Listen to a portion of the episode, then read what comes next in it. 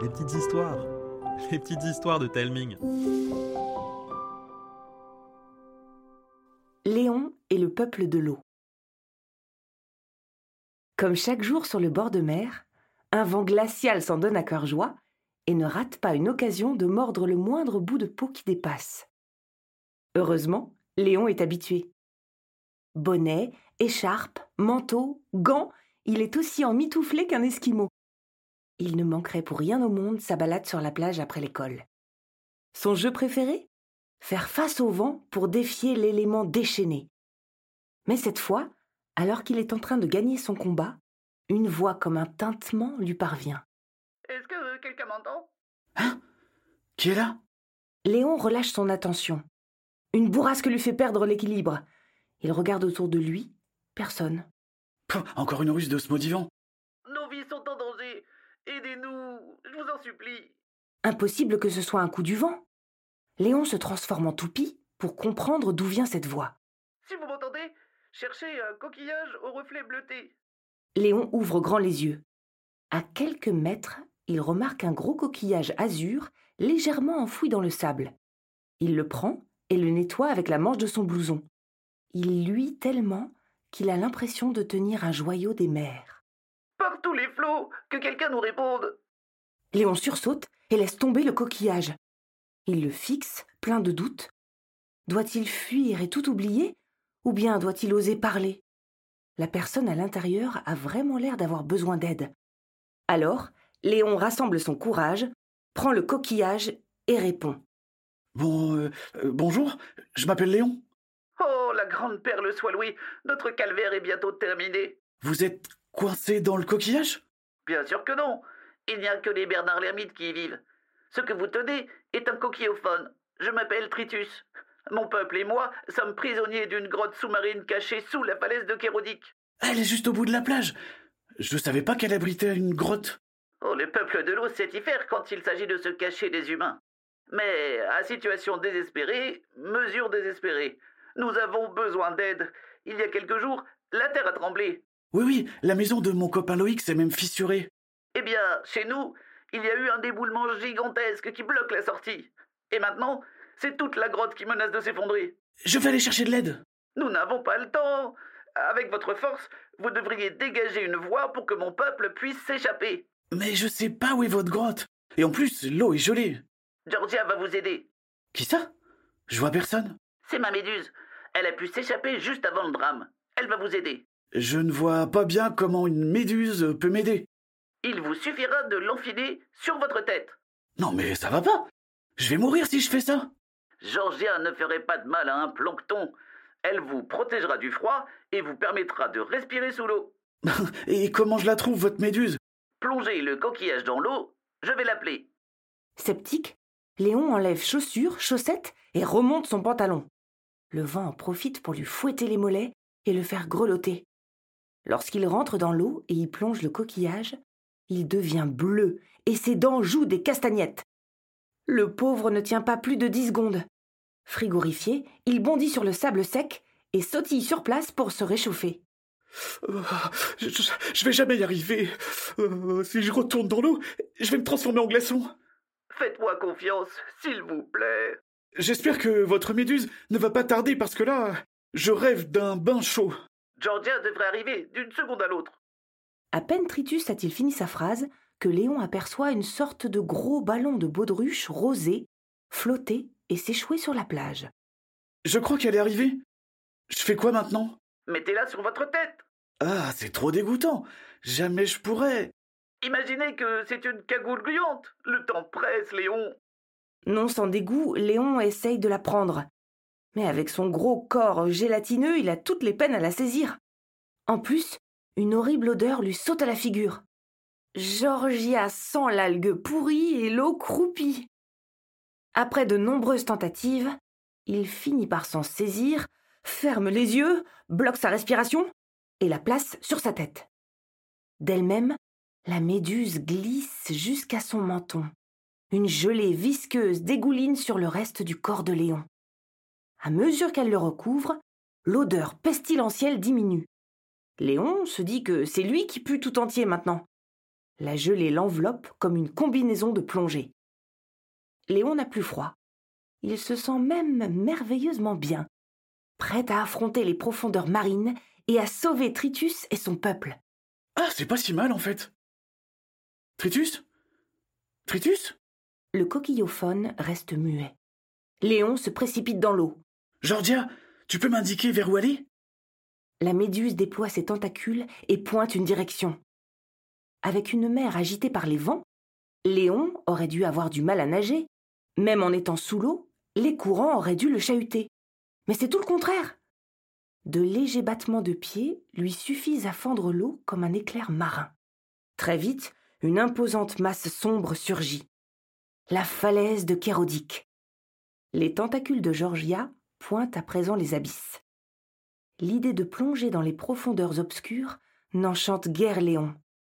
Comme si elle l'avait compris, Georgia se met à briller légèrement. Réconforté, Léon entame sa descente. Plus il s'enfonce, plus Georgia clignote, comme si elle était excitée à l'idée de retrouver Tritus et son peuple. Ils finissent par arriver devant l'entrée d'une grotte totalement bouchée. Georgia agite ses tentacules dans tous les sens. T'as vu la taille de ces blocs de roche? Jamais je n'arriverai à les bouger. Georgia clignote follement. Hmm, t'as raison, ça coûte rien d'essayer. Encouragé par les scintillements de la méduse, Léon donne tout ce qu'il peut pour dégager l'accès.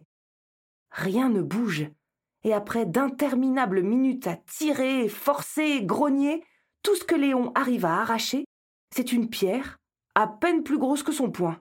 Comment ça se passe, Léon? Tritus Désolé, une partie du plafond s'est écroulée. J'ai dû organiser les secours. Où en êtes-vous de votre côté? Je suis désolé, j'arrive à rien. Ces sales cailloux ne bougent pas d'un pouce. Oh, il doit bien y avoir une solution. Je devrais aller chercher de l'aide, mais les adultes ne me croiront jamais. Ils vont croire que je leur fais une blague pour faire mon intéressant. À moins que. Mais oui La vieille Marine Marine? Par la sainte palourde, cette vieille pêcheuse est encore vivante? Papa dit qu'elle s'accroche à la vie comme une moule à son rocher. Vu toutes les histoires qu'elle raconte, je suis sûr qu'elle me croira. Si tu n'arrives pas à bouger ces rochers, je vois mal comment une vieillarde le pourrait. Avec son bateau Tenez bon, je reviens. Enveloppé par Georgia, Léon file sous l'eau en longeant la côte jusqu'à une petite crique où est amarré le fringant, le bateau de marine. Du haut de ses 95 printemps, la pêcheuse a une infinité d'anecdotes sur ses sorties en mer. Elle les raconte volontiers à tous ceux qui veulent l'écouter. Beaucoup la prennent pour une originale ou une vieille folle qui s'invente une vie pour oublier qu'elle vieillit. En bondissant hors de l'eau, Léon espère que tout le monde se trompe à son sujet et qu'elle va l'aider. Si Léon ne ressent aucune fatigue sous l'eau, il arrive à bout de souffle devant la maison. Il tambourine à la porte qui ne tarde pas à s'ouvrir. Oh, mais qu'est-ce que c'est? Oh, petit Léon Oh, que me vaut l'honneur Mais crénon, tu fouettes la marée basse qui a trop pris le soleil. Et pourquoi donc as-tu une méduse sur la tête? J'ai besoin de votre bateau pour sauver Tritus et le peuple de l'eau. Des étoiles pétillent dans les yeux de la vieille navigatrice. Attends-nous, tu me raconteras tout en chemin. Comme pour les narguer, le vent redouble d'intensité. La mer est démontée. Aucun marin digne de ce nom ne sortirait, mais l'urgence de la situation est une bonne raison de faire une exception. D'autant que le fringant a affronté bien des tempêtes sans jamais sombrer. En grimpant à bord, Léon sort son coquillophone. Tritus Vous m'entendez? Oh, J'espère qu'il n'est pas trop tard. Georgia se teinte de gris. Marine s'empresse de larguer les amarres et se tourne vers Léon. Perdons pas une minute. Suivez-moi, je vais vous guider. Mais, mais qu'est-ce que tu fais? Tu vas pas plonger par ce temps Ça fait trop longtemps que Georgia est hors de l'eau. Ne vous inquiétez pas. T'es un drôle, toi. Mais comment je vais te suivre? Suivez la lumière. Tu dis? Léon plonge. Georgia se met à briller comme un phare. La vieille marine n'en croit pas ses mirettes. Elle les suit, tient bon la barre, et malgré ses vieux os, ne fait qu'une bouchée de la tempête. Arrivé à destination, Léon bondit sur le pont comme un saumon. Et maintenant? J'ai besoin de cordage. Je vais l'attacher au plus gros des rochers qui bouchent l'accès à la ville du peuple de l'eau. Et quand je remonterai, vous foncez. Entendu Oh, tiens, en voilà une qui devrait être assez longue. Le garçon envoie un dernier message à travers le coquillophone.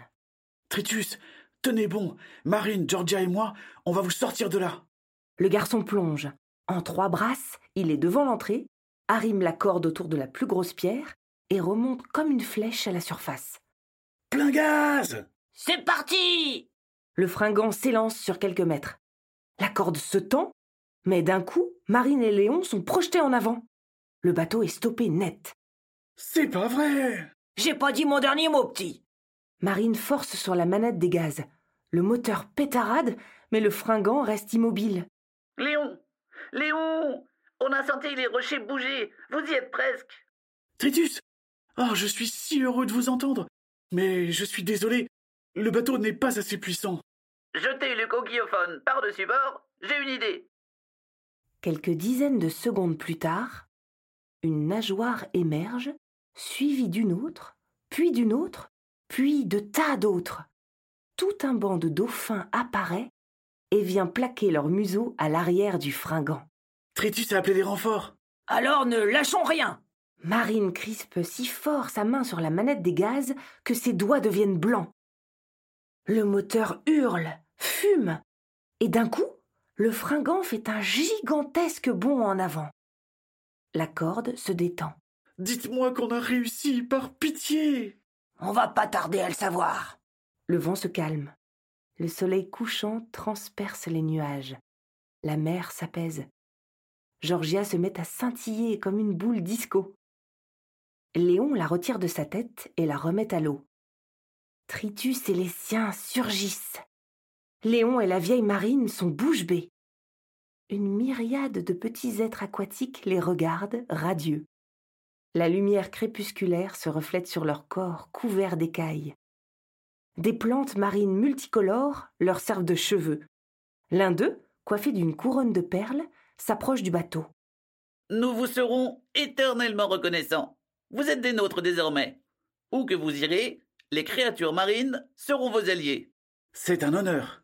Pour sûr Ha Ça m'aurait été sacrément utile dans ma jeunesse. Et dites voir, vous croyez que nous pourrions visiter votre cité? Qu'est-ce que t'en dis, Léon? Ce serait génial. Dès qu'elle sera reconstruite, nous vous accueillerons avec plaisir. Après une dernière cabriole, le peuple de l'eau regagne les profondeurs. Léon jette un coup d'œil à sa montre. La bonne nouvelle, c'est que malgré sa baignade, elle fonctionne toujours. La mauvaise, c'est qu'il devrait être chez lui depuis des heures. Et quelque chose lui dit que ses parents vont avoir du mal à le croire.